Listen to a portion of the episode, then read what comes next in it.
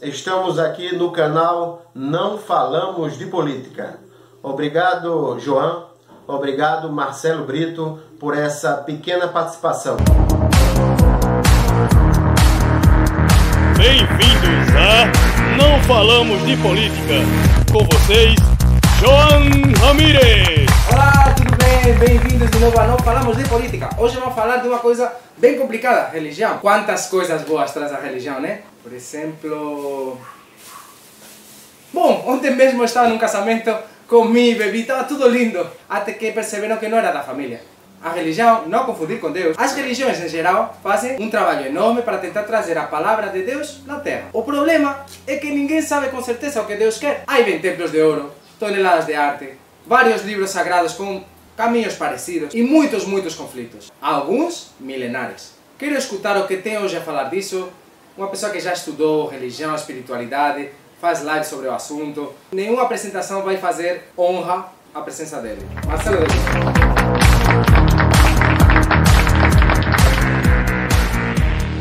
Marcelo, Marcelo, vamos falar de religião, que é complicado, né? Um assunto tão complexo. Olha, parece que Deus nos está iluminando nesse platô agora. Entrou um raio de luz. E sim, religião, iluminação, espiritualidade, assuntos complexos que o ser humano sempre, para cada um é diferente, a fé, a religião, enfim. O que você acha disso tudo? Eu sei que você tem já um longo caminho de estudos eh, filosóficos sobre religião e espirituais até, né? Você faz aquelas lives de meditação, tem tudo a ver isso com religião, não tem? É, religião, né? eu não vou pegar nem tanta questão do termo de é, que botaram no, no, de religião como sendo religar, né? religare, né? do, do latim. Tem uma contestação se há essa religação ou se em algum momento fomos desligados da divindade, da transcendência, do que é metafísico. Será que em algum momento houve esse rompimento? Ou o que rompeu foi apenas o nosso entendimento, a nossa compreensão do todo, né? do, do que somos desse planeta. Né? Então, eu gostaria de falar, por exemplo, sobre Immanuel Kant, né? quando ele fala sobre o imperativo categórico. O que é? O que é isso? O imperativo categórico foi estudado, tá estudado pelo pessoal direito, né, filosófico, religioso, tudo mais. Resumindo, ele é o que diz: não faças ao próximo o que não queres que faça para ti. Antes mesmo do cristianismo, há mais de dois mil anos atrás, antes do cristianismo, já havia isso aí em outras frases, como regra de ouro, que é esse entendimento de eu não fazer a ele o que eu não quero a mim. No imperativo categórico, Kant racionaliza sobre isso. Ele estuda isso aí bota numa forma filosófica, racional. Quando ele diz, se eu me corto e eu sinto aquela dor do corte, eu entendo que aquilo não é bom para mim. Aquilo é mal. Se aquilo é mal para mim e o outro faz parte de mim, tem a mesma fisiologia, a mesma consciência, os mesmos sentimentos.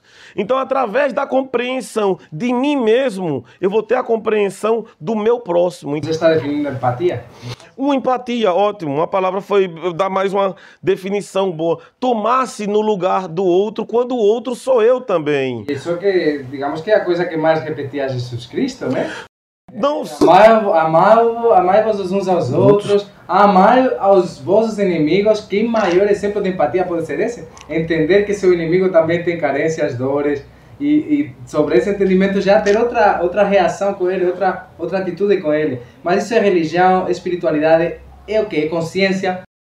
É, isso já entra numa, numa visão antropocêntrica de que o ser humano como o centro da, das coisas, né? É, filósofos sofistas, né, anterior ao próprio Sócrates, em que diz de que se fôssemos um animal, a imagem do Deus nosso seria relacionado àquele animal. Se os, os cavalos racionalizassem, eles teriam Deus com semelhança e características de animal. Então nós pegamos a divindade, seja ela qual for, e botamos com características humanas até com falhas humanas, com vontades é, humanas. Então, a religião, a religião veio né, é, com uma proposta de religar, creio eu, a nós com o outro, porque todas pregam o próximo. Fazer o bem?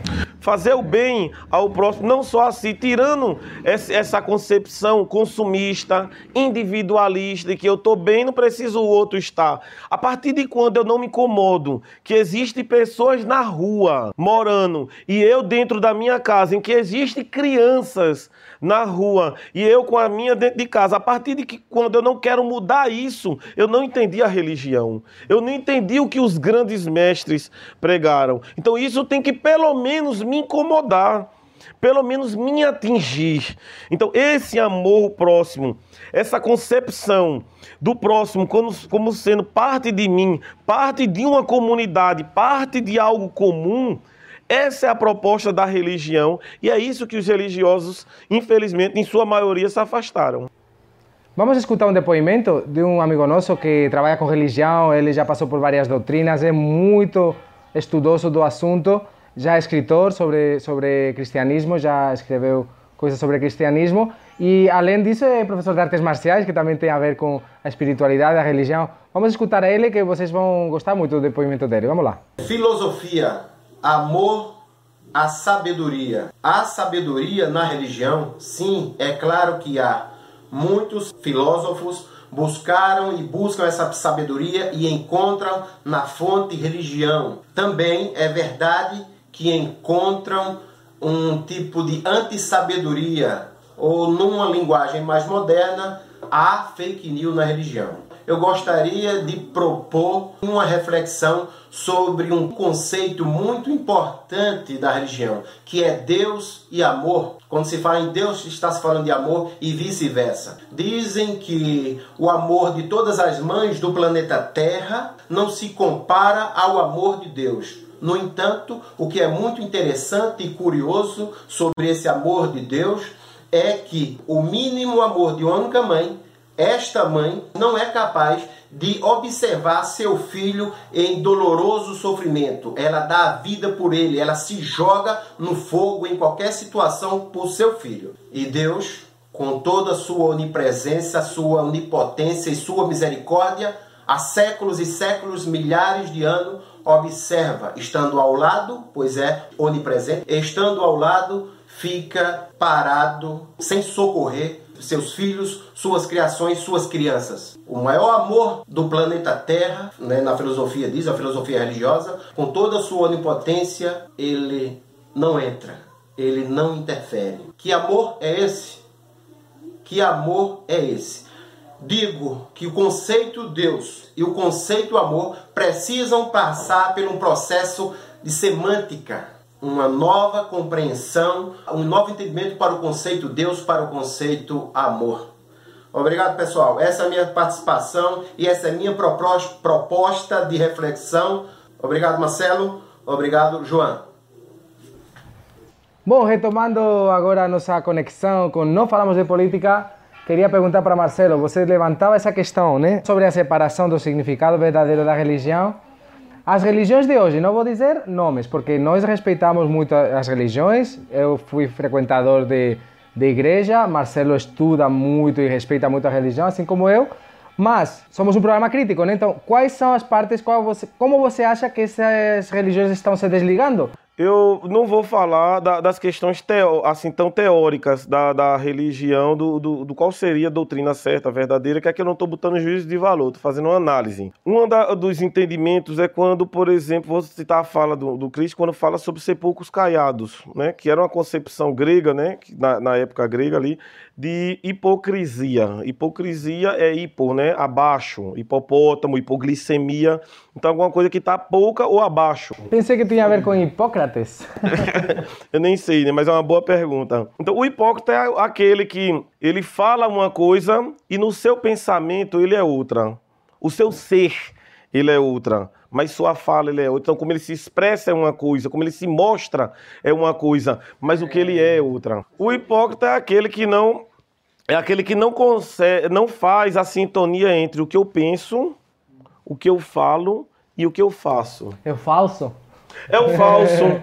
Isso, ele não faz essa sintonia, porque ele pode, tá, ele pode falar uma coisa e fazer outra, ele pode pensar uma coisa e fazer o que pensa, mas não fala aquilo dali, é, sua fala é contrária às suas ações e ao seu pensamento, ou então o pensamento é contrário às ações e à fala, e, e por aí vai. Então tem que haver essa sincronia. O que eu penso é o que eu falo e é o que eu sou. Isso é o ser verdadeiro, o sujeito verdadeiro é, da religião. É aquele que não é falso consigo mesmo. E é aquele que quer melhorar também é, o, pró, o próximo como a si mesmo, como a questão do que a gente falou de Manuel Canto no imperativo categórico. Então eu entendo que meu próximo é semelhante a mim, então eu quero o bem dele porque eu quero o meu bem. Céu estrelado acima de mim e a lei moral dentro de mim. Ou seja, eu entendo que a perfeição que tem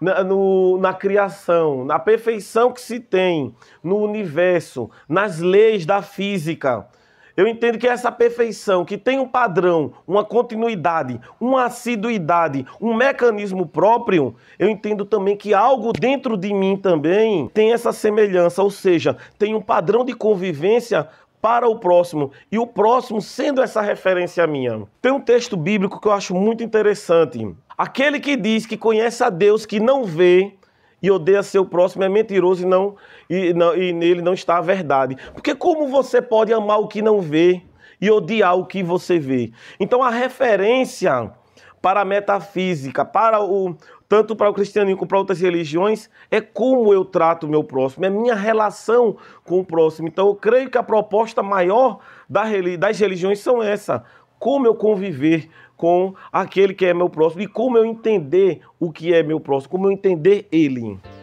Bom, depois dessas palavras proféticas de Marcelo, proféticas porque está reproducindo o pensamento religioso de várias doutrinas em uma só, empatia, olhar pelo outro, olhar pelo outro como para você mesmo, né? Então, depois disso, acho que só resta relaxar, né? Vamos lá? Vamos lá. Hipócritas, estas em minhas palavras. Eh. Acabamos o programa Ave Maria Puríssima, Marcelo. Então, aqui estamos. É, mais um programa muito bom, muito bom, muito, muito boa reflexão de Marcelo que compartilha grátis, gente. Temos um, um, um filósofo grátis. se vocês têm fé, vocês não têm que se esquecer dos seus irmãos.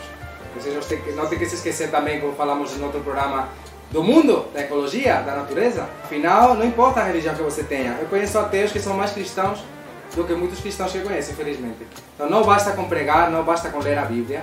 Você tem que conhecer seus irmãos, saber o que eles querem, compartilhar, é, tentar que tudo seja bom para todos e não só para você mesmo. Então, religião não tem muito o que se falar, tem mais o que viver. Né? Essa é a maior importância que eu vejo da religião, é trazer essa praticidade, trazer a união, você ter credos diferentes, mas eu estou unido com o meu próximo. Essa é a essência da, da religião, esse comum a todos. Que boas palavras, Marcelo. Pois nada, com essa mensagem de concórdia, de união, de empatia, a gente deixa vocês. Obrigado mais uma vez por ter assistido até o final. Marcelo Tchitchin de coronavírus longe. Um abraço a todos e a gente se vê. Fiquem ligados. Valeu!